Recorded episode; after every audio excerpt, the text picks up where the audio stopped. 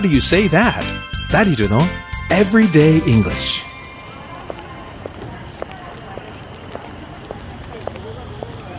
I'm an English speaking foreigner 僕は福岡に旅行で訪れている外国人。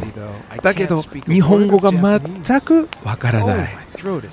ああ喉乾いたな。ああコーラ飲みてえな。一体どこで買えるんだろうよし誰かに思い切って聞いてみよう。あいたいた。優しそうな人だな。よしこの人に聞いてみよう。Hello. Could you help me please? え、僕？僕に聞いてるのかな？Oh my goodness.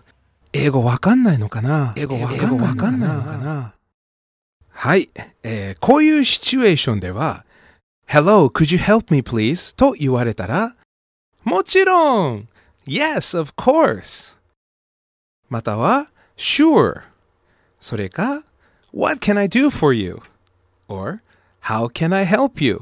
この4つがいいと思います。じゃあ繰り返してみましょうか。Hello, could you help me please? って言われたら Yes, of course.